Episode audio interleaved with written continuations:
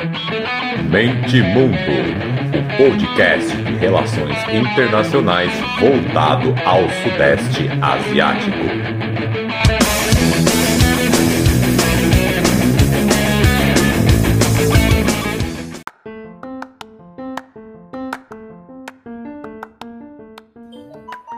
Fala galera, podcast Mente Mundo na área.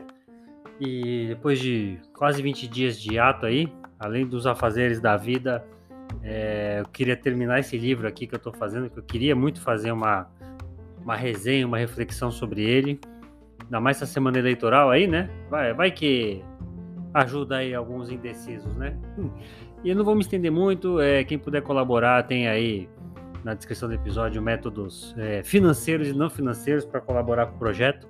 Agradeço que o boca a boca com certeza está rolando muito aí, porque não teve um dia que não teve ouvinte, mesmo mais de 20 dias sem postar nada, então muito obrigado a todo mundo. Então é isso, eu vou fazer uma resenha e uma reflexão. No meio do episódio eu explico por que também reflexão desse livro, Arapuca Estadunidense, uma lava-jato mundial.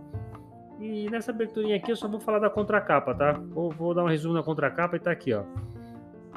Como se poderia imaginar? Em 2014, a França perdeu o controle de boa parte das suas centrais nucleares para os Estados Unidos. Chamo-me Frederic Perucci e me vi lançado no olho desse furacão. Ex-executivo de uma das filiais da Alstom. Conheci os subterrâneos desse thriller de 12 bilhões de dólares. Depois de muito tempo obrigado a ficar em silêncio, decidi com o jornalista Matteo Aaron revelar toda a trama. Em abril de 2013, fui preso em Nova York pela FBI e processado por corrupção. Eu não tinha tocado em nem um centavo, mas as autoridades estadunidenses me mantiveram encarcerado por mais de dois anos. A maior parte das quais passei uma masmorra que chamam de prisão de segurança máxima. Tudo isso passou, nunca, é, nunca passou de chantagem para reforçar, para forçar os controladores da Alstom a vendê-la para a General Electric. Olha só que beleza, hein? Que é era uma concorrente né, dos Estados Unidos mas não se antes fazê-la pagar a maior multa que os Estados Unidos jamais impuseram a alguma empresa até então. A Alstom foi a quinta empresa a ser encampada pela GE depois de sofrer um ataque do Departamento de Justiça dos Estados Unidos. Minha história se enreda com a ilustre é, com e ilustra a guerra secreta dos Estados Unidos contra a França e o mundo, corrompendo o direito e a ética para utilizá-los como arma de dominação econômica. Uma após a outra, as maiores empresas francesas, Alcatel, Total, Société Générale, BNP, que é o banco, né, BNP Paribas, e várias outras foram desestabilizadas. Nos últimos anos, só as multinacionais francesas pagaram mais de 14 bilhões de dólares em multas ao Tesouro estadunidense, e isso é apenas o começo. Então, é com essa parte de trás do livro aqui contra a capa que eu faço essa bela introdução e vamos aos episódios, mas se ficar muito grande eu, eu divido, faço um agora só com a resenha, outro só com a reflexão. Mas vamos embora que o show não pode parar.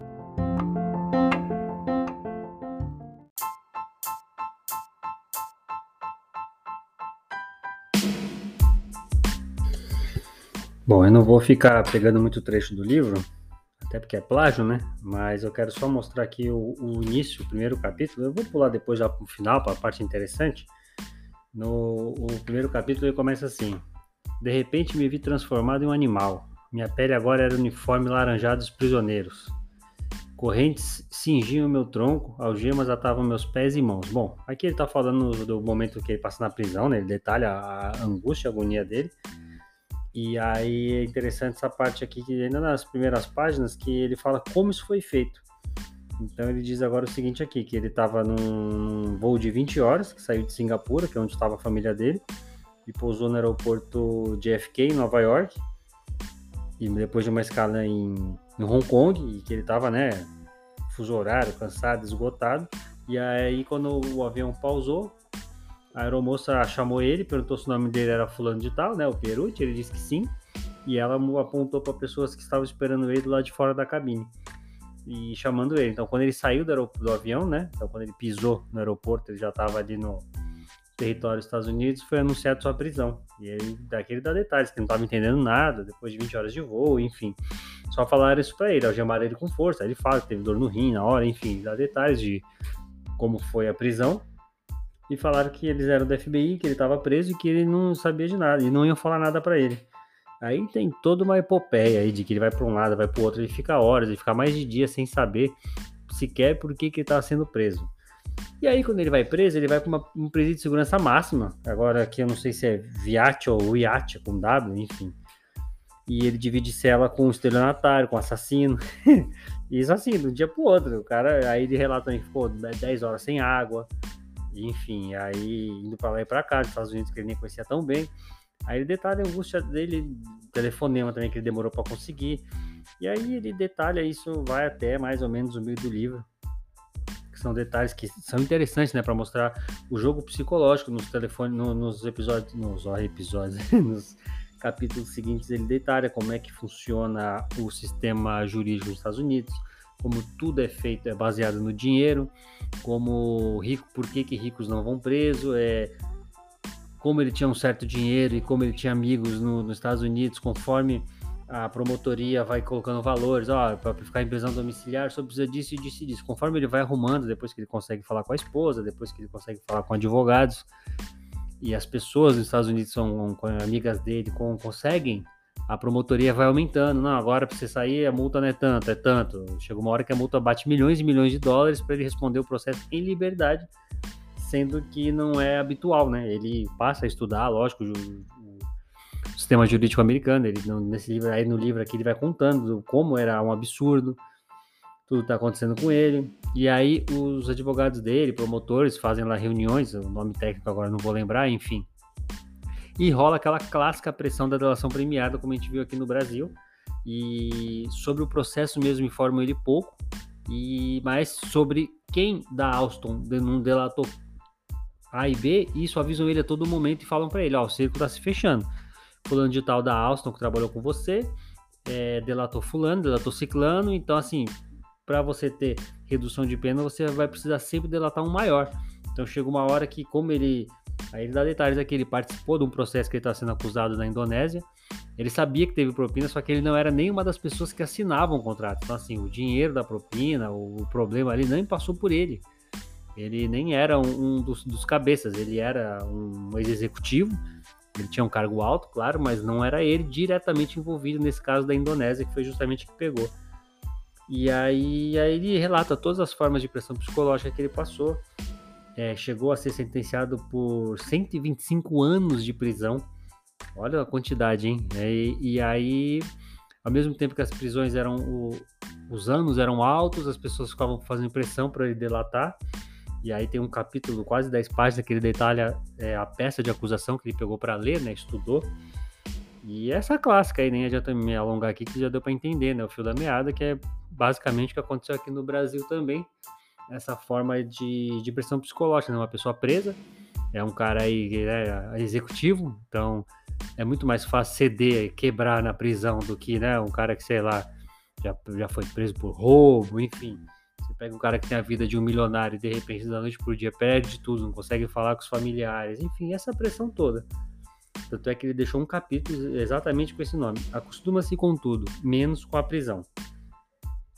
E aí ele dá mais detalhes ali, sem sem guidelines, né? Ele dá detalhes do, de como funciona o processo nos Estados Unidos e como estava acontecendo com ele. Mas eu não vou me alongar muito, eu já vou pular aqui para a página 133, já estou um terço do livro aqui quase que é o FCPA. Aí essa lei aqui eu faço questão de dar ênfase nesse capítulo, porque esse aqui é o esclarecedor do livro.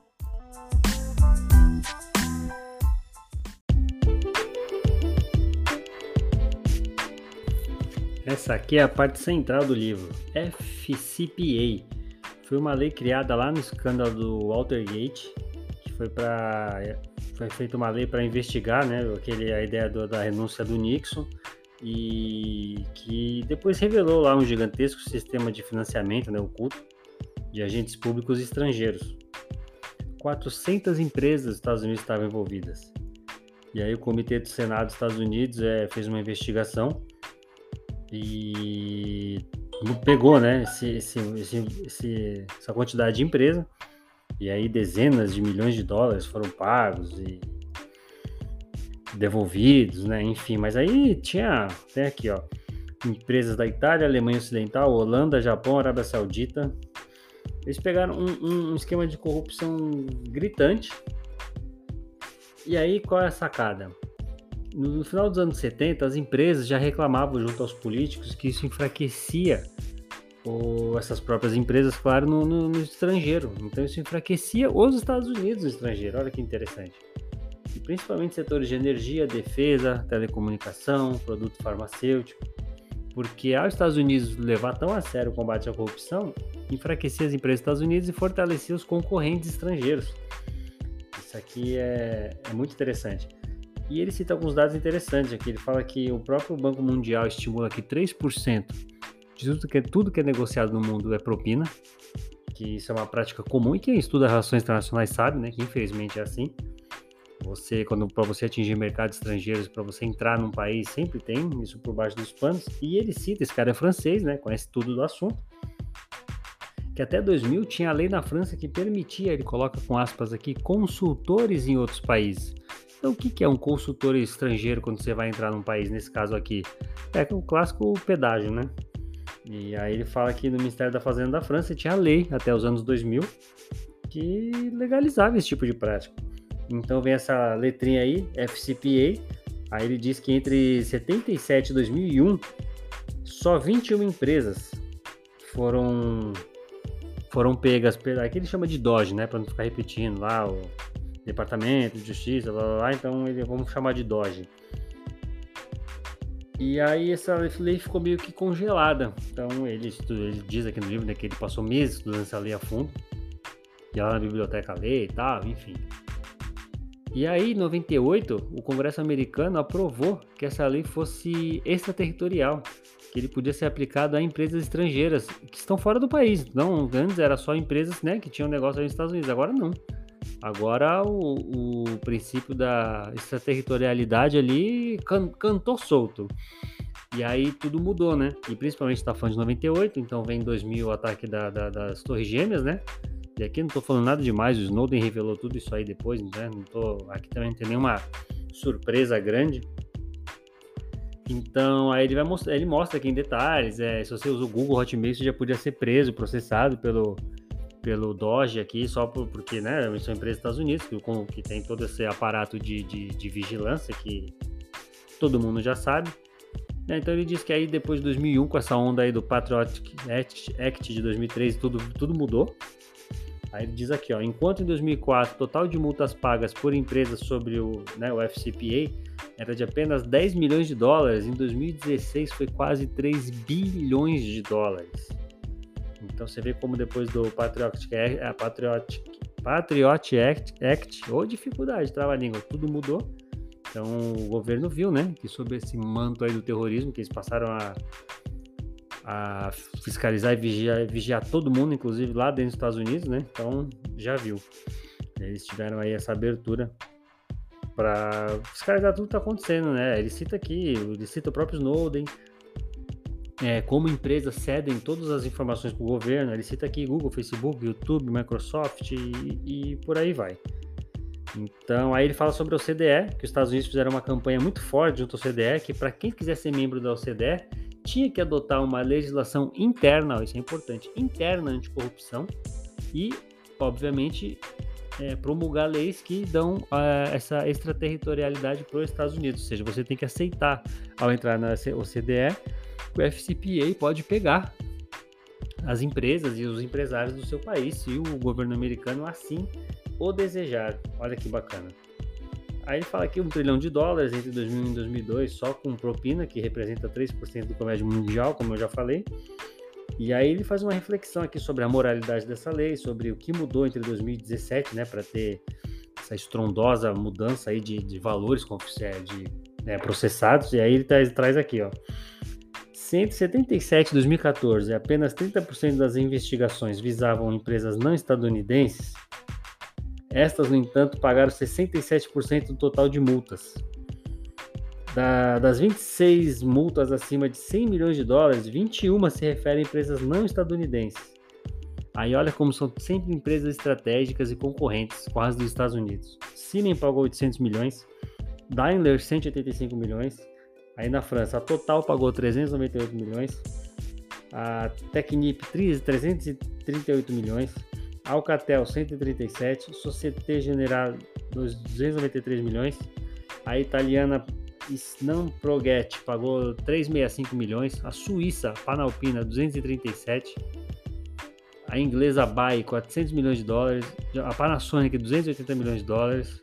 Então, vocês estão percebendo como é tudo empresa grande e como é muitas são tem concorrentes aqui e em contrapartida ele mostra que a, o Dodge investigou a Exxon e a Chevron e também as empresas de defesa Raytheon, UTC, General Dynamics e não achou nada de errado.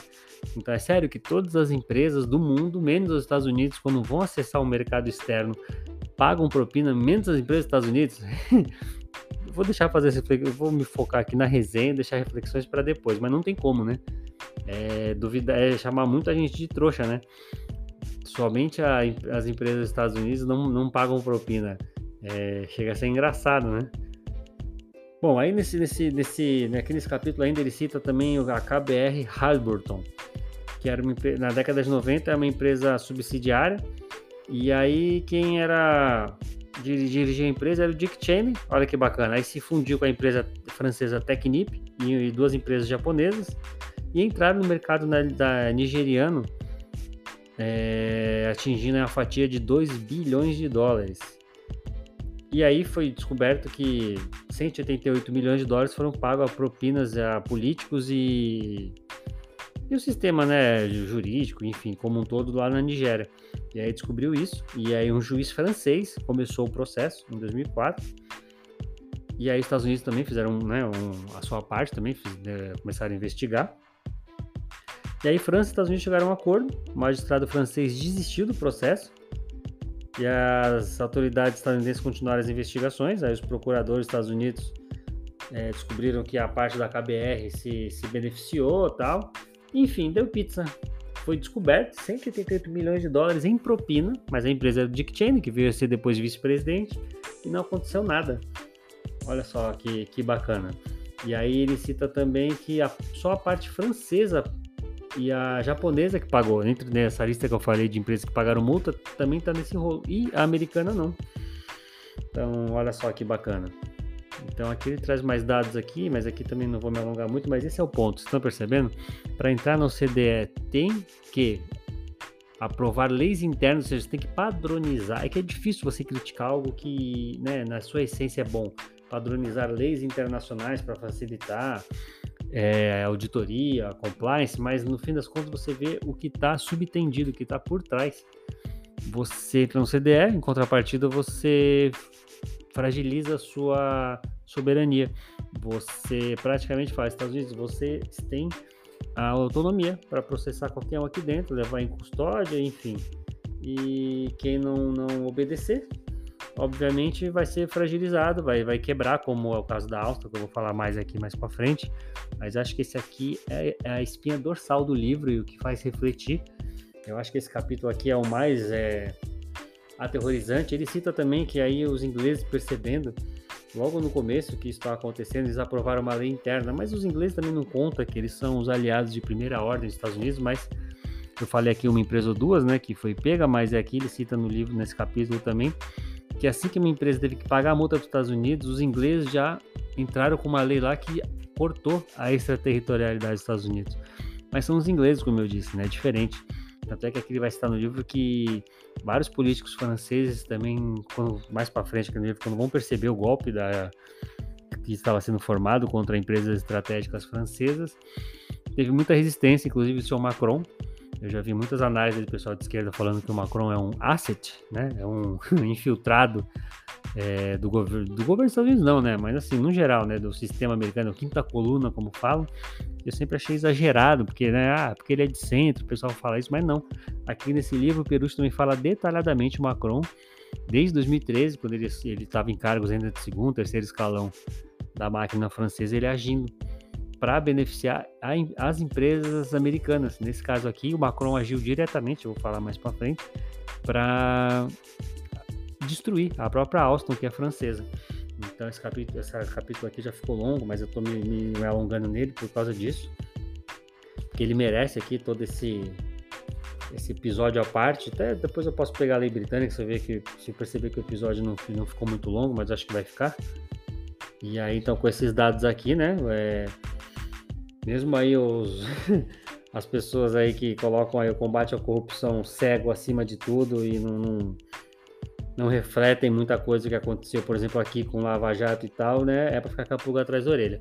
Depois do Patriot é, Act, os Estados Unidos ali em 15 anos, quase 3 bilhões de dólares só em multa de propina. E aqui ele fez uma lista né, de 26 empresas, 21 empresas, é, você não tinha americana. E principalmente entre as multas mais altas, né? Então, misticamente a gente se pergunta. Então, os Estados Unidos são lindos, são esse jardim no meio da selva que só eles não é, acessam o mercado estrangeiro sem pagar propina para governantes locais, né? Será?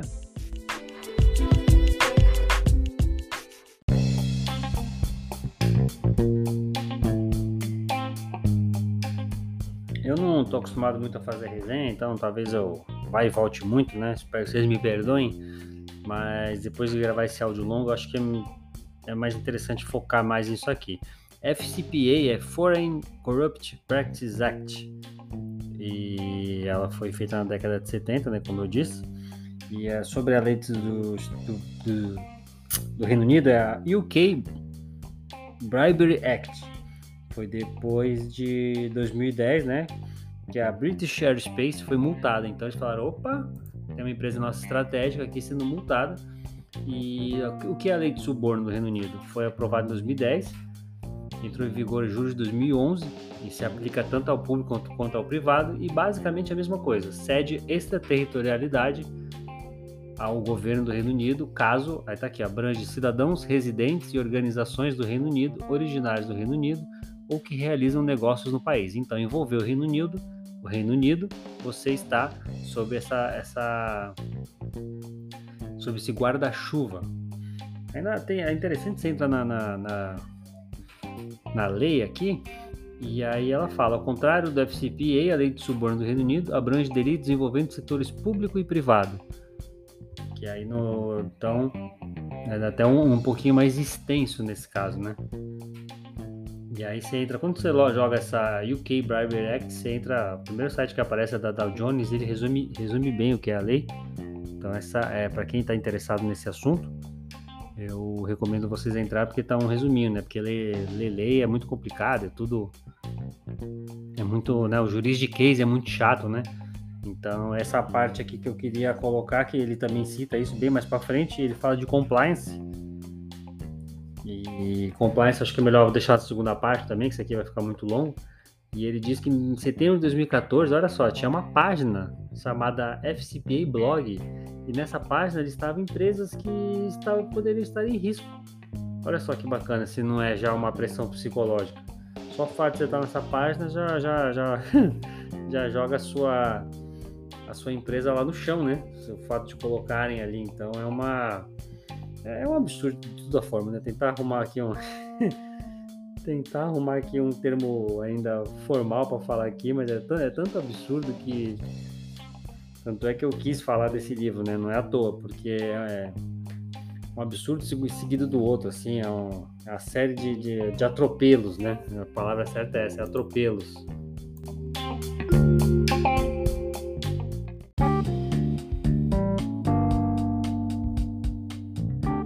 Então ele detalha que do dia para a noite foi anunciado que a GE, General Electric, iria comprar a Alstom, coisa que de repente, assim, do dia para a noite ninguém sabia.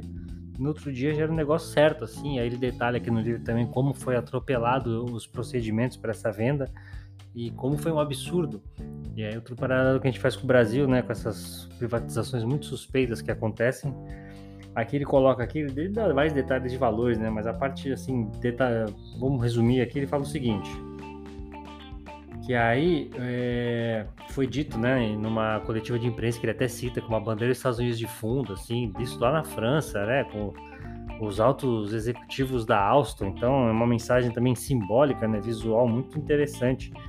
E aí na coletiva eles falam do dia para noite, assim, surgiu uma coletiva de venda da Alstom.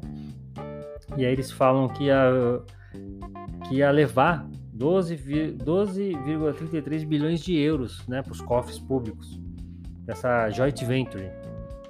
E aí depois, né, é, detalhado com o que, que vai ser, mas na verdade é, comprou, ficou praticamente de graça, porque tem umas multas que tinha que pagar e ficou no contrato decidido que quem ia pagar era somente a Alstom antes da fusão.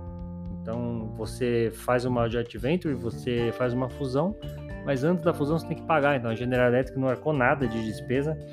É, ele detalha desses 12 bilhões aí, é, quase 2 foi para tesouraria, é, empreendimentos que estavam dando quase 2,5 é, bilhões. Então 3 bilhões foram para acionistas, 3 bilhões para salvar a dívida que a empresa tinha mais um 0,7 foi para um setor ferroviário que já era da General Electric e 7 bilhões, 0,7 bilhões, então 700 milhões de dólares para o sistema dos Estados Unidos, né, o DOGE, que eu falo aqui resumida. Enfim, não ficou saldo para o governo, para a sociedade, nada. Quitou, deu para acionista, deu para tesouraria, quitou dívida, jogou um valor de financiamento com uma parte que da General Electric mesmo, enfim. Ou seja, a empresa foi liquidada a nada, troco de banana, não sobrou nada para o governo francês, para a sociedade francesa. É muito bizarro. Ainda mais lendo em detalhes, isso aqui dá agonia. Quem já, já achava suspeita aí desde a Lava Jato, dá agonia. Esse livro me dá agonia que eu resolvi fazer. Não preciso fazer um episódio sobre esse livro que vai dar dois, né? Que eu tô vendo que está ficando grande. Nossas reflexões aqui para o Brasil, principalmente eu que trabalho com câmbio, é, eu vou fazer umas reflexões no, no próximo episódio. E aí tem uma parte também que eu achei muito engraçada aqui, com aspas, né? Será que dá pra falar assim? Que esse livro aqui me fez até rir lendo. Rir de nervoso, né? E aí ele fala como de repente a Suíça virou colaborativa, né? Um país que dificulta tanto a investigação, de repente começou a compartilhar dados com o Ministério Público é, inglês, americano, e olha só, assim, não é para ficar nervoso. Na Inglaterra, começaram a unidade anticorrupção do, britânica começou a investigar Alstom também numa operação chamada rutênio. Aí ele diz: o rutênio é um metal da família da platina, conhecido por ser muito resistente, mas que pode ser quebrado em temperatura ambiente. Tem, tem algo mais simbólico que isso? Olha que absurdo!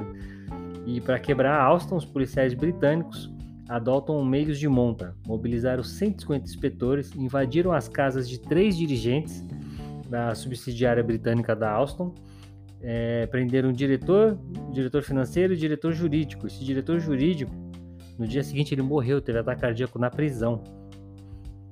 E aí ele mostra como era coordenado, né? Essa extraterritorialidade entre Estados Unidos e britânicos, essa tabelinha que eles fizeram, e como as subsidiárias da Alstom, nos dois, no, no, no Reino Unido, ela foi também. É, você quebra, né? Uma, uma empresa fazendo isso, né? com a mídia em cima e questionando, enfim, aí os valores de mercado caem, os acionistas fogem, tudo isso é que se todo mundo já sabe, não é mistério para ninguém. E aí esse também em paralelo com o Brasil, né? É... O diretor morrer do coração, a gente tem o caso do reitor aqui, né, da Universidade de Santa Catarina, que rolou toda essa espetacularização, e aí ele foi preso, tal, tudo aquilo que a gente já sabe, que é o o método de agir da Lava Jato, ele morreu e depois foi provado que ele era inocente. Desculpa, ele morreu não, ele se matou nesse caso. Não aguentou, né? Aquele, aquele, aquele vexame público, todo mundo apontando o dedo, mas enfim. E aí mostrou que, na verdade, ele não tinha nada com ele, ele foi inocentado da, das acusações, a própria Lava Jato inocentou ele, de falaram que não tinham provas e o cara se matou. É isso.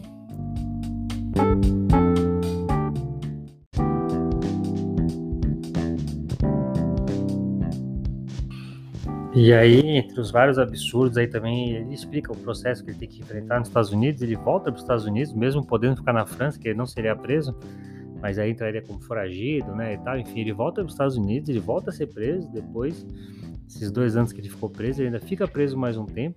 Nessa vez, ele, ele vai de novo para uma prisão de segurança máxima. Ele fica num corredor diferente do El Chapo. Lembra do El Chapo que fez aquela fuga cinematográfica tal? Então, ele estava naquela prisão do El Chapo, que só tem os mais periculosos. E aí ele relata como nessa segunda prisão ele estava com pessoas muito mais perigosas.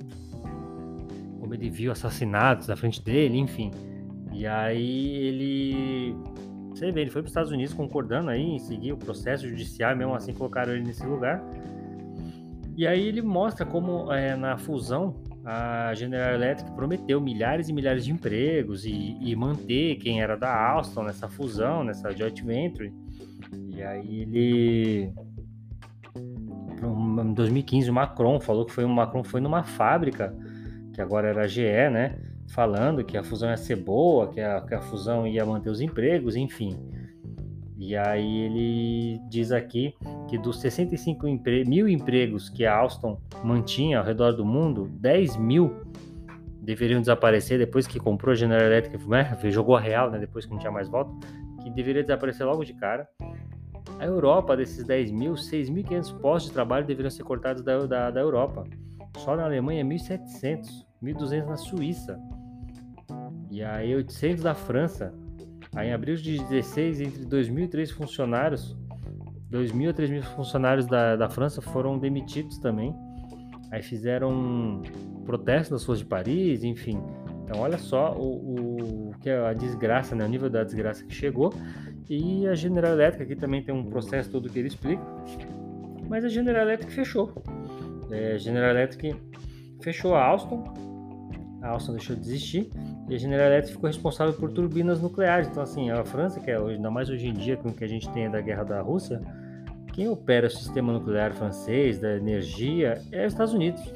Então, por isso que muita gente acha que é teoria da conspiração, quando fala, não, a Europa não é tão autônoma, porque a Europa, isso, aqui, os Estados Unidos que acaba mandando no final das contas, aí falam, não, imagina, um continente como a Europa, todo orgulhoso, né, do seu passado, vai, vai, vai cair numa dessa, vai vai ser submissa, mas, gente, é muito mais embaixo a quantidade de base militar que os Estados Unidos ainda tem na Alemanha, por exemplo. Então, assim, não é nem muito para um lado nem muito para o outro, tem que analisar as nuances.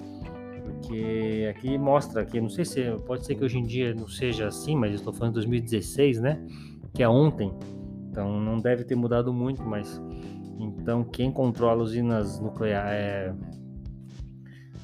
os, os é, aquele tem os nomes técnicos aqui, quem as turbinas é a empresa dos Estados Unidos, ou seja, o, o grosso esqueleto da, do sistema energético da França pertence aos Estados Unidos. Olha que bacana. Então, assim, nem, nem vou me alongar muito mais aqui para não ficar muito longo. E tem um capítulo, a visita de Macron aos Estados Unidos. Então, ele cita também François Hollande, enfim, ele mostra como vários políticos, não é o caso do Macron, tá? Já dou um spoiler, políticos de renome da França é, perceberam, né, que isso não estava certo e mesmo assim não conseguiram fazer nada, como eles achavam um absurdo e mesmo assim nada aconteceu. E aí tem um episódio no final só sobre o Macron visitando Donald Trump e como ele é aí um capacho dos Estados Unidos e como ele não fez nada ou não quis ou não pôde, né? Também tem umas nuances aí, mas como o Macron é realmente aí no fim das contas esse esse puxa-saco dos Estados Unidos. Mas, gente, é isso. É, comprem esse livro. Muito bom. E eu vou. Acho que não vai ficar muito longo, não. Eu vou fazer as reflexões aqui sobre esse livro e tudo que, que eu pensei aqui lendo esse livro, né? As conclusões que eu cheguei.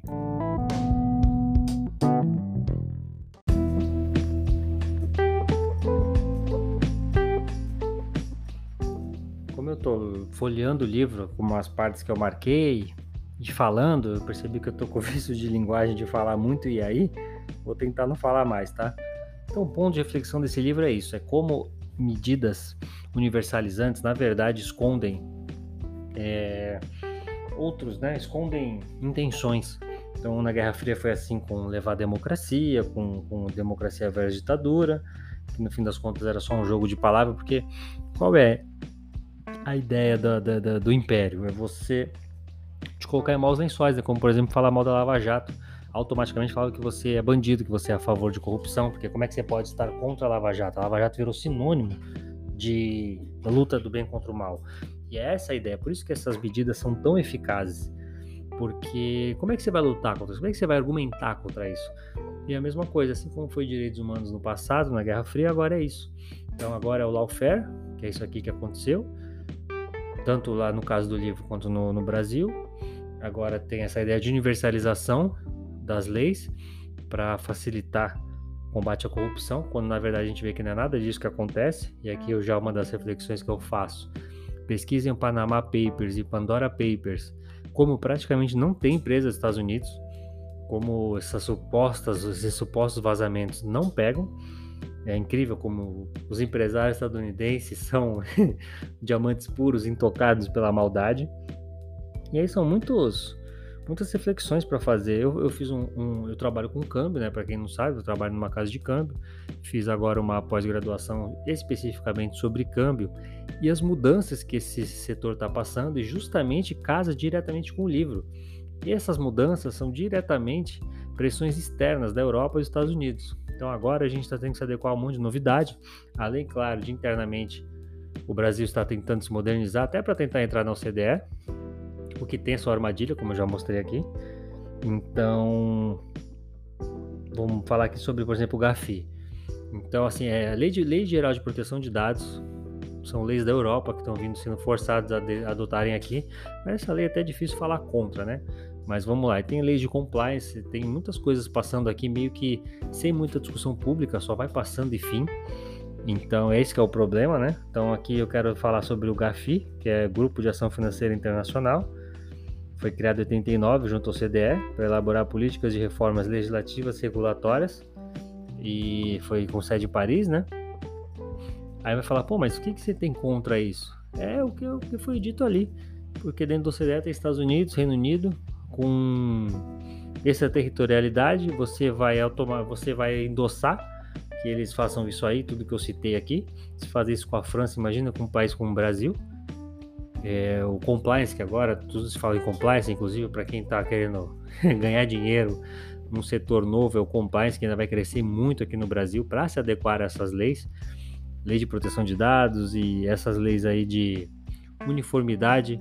Então, o que tem acontecido no setor de câmbio no Brasil é isso de buscar é, entrar em conformidade com leis internacionais então, o compliance vem do inglês to comply, né, que significa estar em conformidade. Então, na prática é isso, é minimizar risco, proporcionar segurança para empresas, garantir cumprimento de leis, atos, normas. Então, é, é um setor especificamente para evitar corrupção, para evitar propina. Então, são pessoas que ficam na própria empresa é, agindo para que outros setores não façam besteira. Então, vocês já estão entendendo o link que eu estou querendo fazer, né? Mas aí a lei principal que eu queria falar agora, que é a lei do beneficiário final. Essa é o grande ponto que é muito discutido no setor e lendo esse livro me clareou. É uma instrução normativa de para quem é interessado nas leis é número 1863 de 27 de dezembro de 2018. Eu vou ler o artigo 8 dessa lei, tá? As informações cadastrais relativas às entidades empresariais e às entidades a que se referem incisos blá blá blá do artigo 4 devem abranger as pessoas autorizadas a representá-las, bem como a cadeia de participação societária até alcançar as pessoas naturais, caracterizadas como beneficiárias finais, ou qualquer entidade mencionadas no artigo blá blá blá. Então, o que, que essa lei quer dizer? Então, quando é, empresas são sócias de empresas também, né? Então, essa lei diz o seguinte: que corretoras de câmbio, quem for atuar nessas empresas, aí, principalmente com remessa de dinheiro e tal, a empresa, por exemplo, a gente, a casa de câmbio, você é obrigado a pedir. Então a empresa vem fechar com você. Você pega o contrato social dela, tem outra empresa. Aí você tem que pedir o contrato social dessa outra. Se essa outra tiver outra empresa, você tem que pedir o contrato social dela. Você tá entendendo? Tem que fazer um organograma até chegar em todos os beneficiários finais, pessoas físicas. Isso, pelo menos na minha empresa, mas também quando eu fiz é, durante essa pós-graduação de câmbio, muita gente ficava questionando o porquê é, você. Por que essa responsabilidade é, das empresas, sendo que o governo, quando uma empresa vem aqui vai ser aberta, né, você tem a burocracia, que muita gente até reclama do Brasil, né? Então, com essa burocracia toda, por que o governo não se preocupa em só abrir a empresa dessas pessoas quando elas mostrarem o organograma para o governo? Por que deixar abrir uma empresa que possa ter regularidade, ter donos bandidos aí, lavadores de dinheiro, traficante? E por que são as empresas que tem que fazer essa vistoria, porque não o governo, se é, é, é se quando você abrir uma empresa, o primeiro contato é com o governo, são com as ag agências, né? E esse livro clareou tudo, é claro, porque é interessante para o império, aqui vou chamar de império, principalmente Estados Unidos e Reino Unido, é, porque com isso você permite o que? Isso, essa extraterritorialidade dessas duas leis que eu comentei antes. Porque se o governo for fazer isso lá na frente, pegarem problemas, aí dá um problema muito mais grave, até para os Estados Unidos mesmo. É muito mais fácil processar, atuar em cima de uma empresa, de alguns empresários, do que contra o governo, né? Porque aí quando você entra também num, num processo arbitrário de país contra país, aí é muito mais complicado. E também porque são aliados, né? Então também os Estados Unidos também não vai querer se dispor com o governo brasileiro, porque ele deixou passar aí alguma empresa de algum bandido, algum traficante, não, não pegou beneficiário final até a pessoa física. E é muito mais fácil, por exemplo, pegar uma corretora de câmbio. Ó, vocês não seguiram essa normativa tal, então vocês vão ser presos, vocês vão fechar, vocês vão pagar uma multa de milhões de dólares e o governo brasileiro continua amigo do governo dos Estados Unidos, do Reino Unido, sem problema. Se o beneficiário final, se fosse o governo responsável por ver isso, primeiro que acabaria com a burocracia, né? De, de, das empresas terem que ter setor de compliance para fiscalizar isso, entre outras coisas.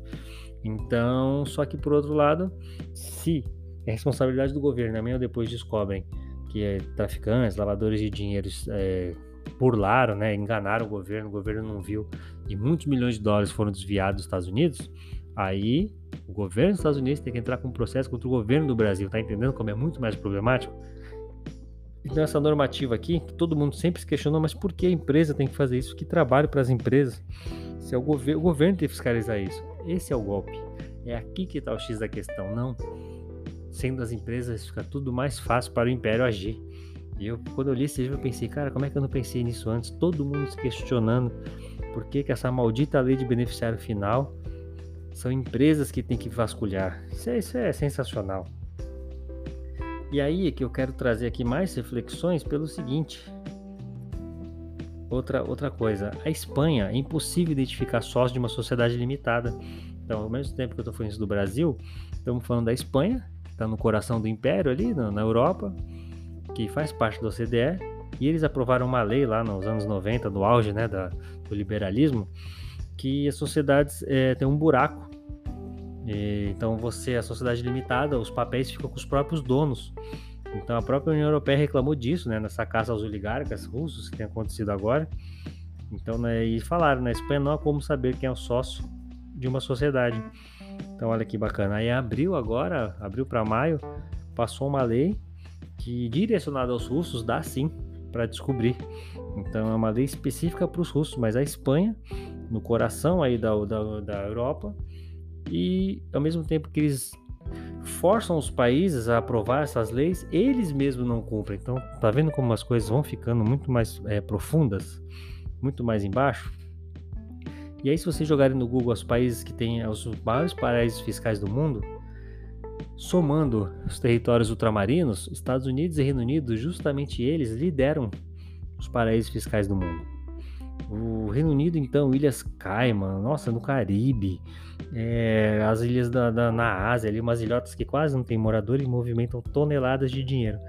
Então, Estados Unidos e Reino Unido forçam países a adotarem suas leis, eles têm princípio da extraterritorialidade, mas eles mesmos possuem os maiores esquemas de, de lavagem de dinheiro, que paraíso fiscal nem sempre, né? Sinônimo disso, claro, né? Que se você se você declarar seu imposto de renda não tem problema, mas se você pegar a lista de países, ó, eu peguei uma fonte aqui confiável, Ilhas Cayman primeiro, Estados Unidos segundo, eu vou explicar por quê, porque Delaware é, é considerado paraíso fiscal por causa da sua baixa alíquota e também por causa de ser nebuloso para você descobrir quem são os donos das empresas, tal, porque Estados Unidos, cada estado tem um, né?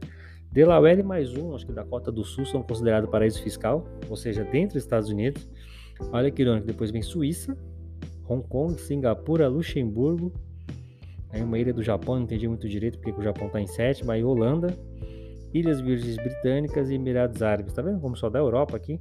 E são eles que estão impondo para entrar no CDE, para fazer comércio com a Europa esse monte de fiscalização que eu estou falando aqui, acho que já ficou claro, né? E aí, para fechar assim, a reflexão, eu, eu posso citar algumas coisas que têm acontecido na guerra com a Rússia, que evidenciou toda essa ironia, toda essa hipocrisia. O maior banco russo só saiu, mesmo com sanções, ele só parou de comercializar com a Europa em julho, quando os europeus finalmente conseguiram negociar gás com outras empresas. Então, ao mesmo tempo que proibiam o mundo de negociar com a Rússia, eles continuavam, porque era de interesse deles, claro. Então, não sancionaram os bancos russos, né, enquanto precisavam pagar pelo gás. Agora, nesse, nesse, nesse problema que tiveram de exportação de grãos que a Turquia mediou, a Europa falou tanto que a Rússia estava causando guerra, é, fome no mundo, principalmente na África, e quando a Turquia mediou, 50% da primeira exportação de grãos foi para a Europa.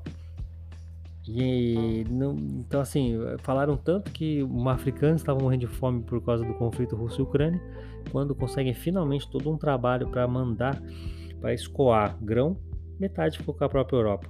Ou seja, dane-se os africanos. Africanos que, por sinal, pediram para o Reino Unido e para os Estados Unidos para levantar sanções, porque o, o custo da comida, por causa da falta de energia, de petróleo, estava muito alto e os africanos estavam passando, muitos países africanos passando por muitos problemas né, de desabastecimento.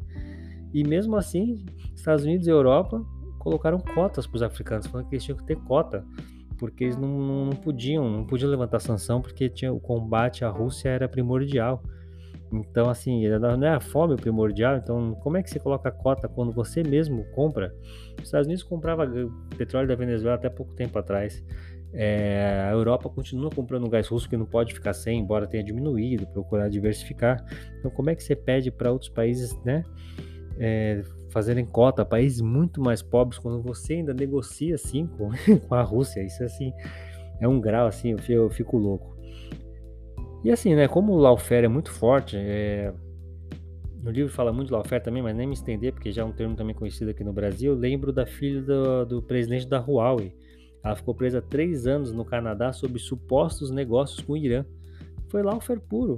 E ela só foi solta quando a China deu um jeito de também prender canadenses e, e também inventar uma desculpa. Enfim, teve uma troca. A gente está falando da filha de um presidente de uma empresa.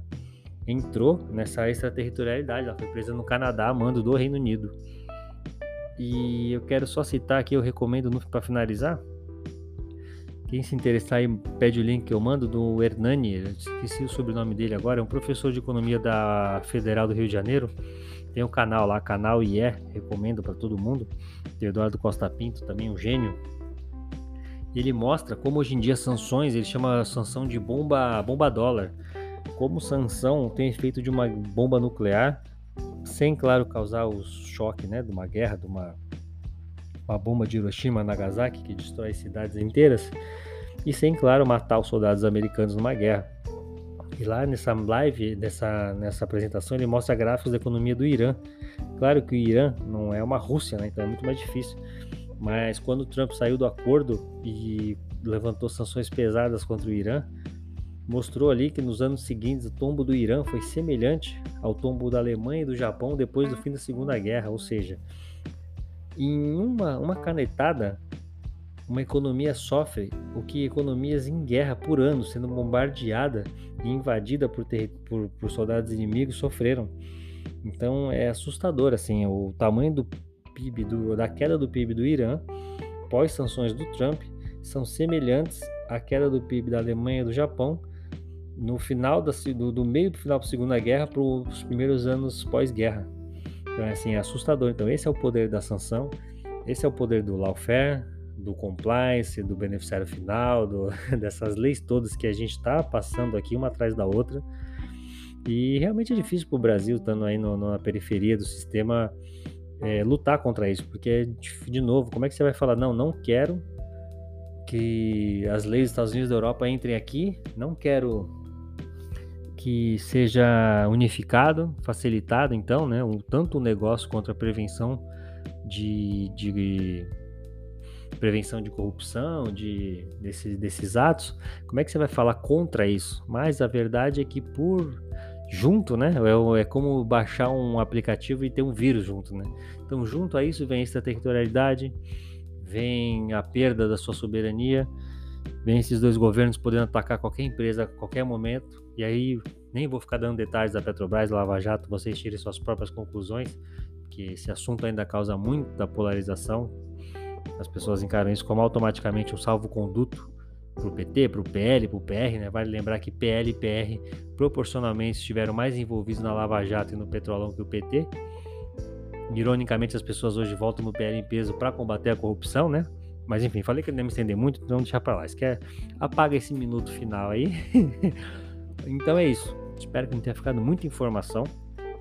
Mas essa resenha, reflexão que eu faço do livro, é, dúvida nessas leis aí, podem me chamar, não tem problema.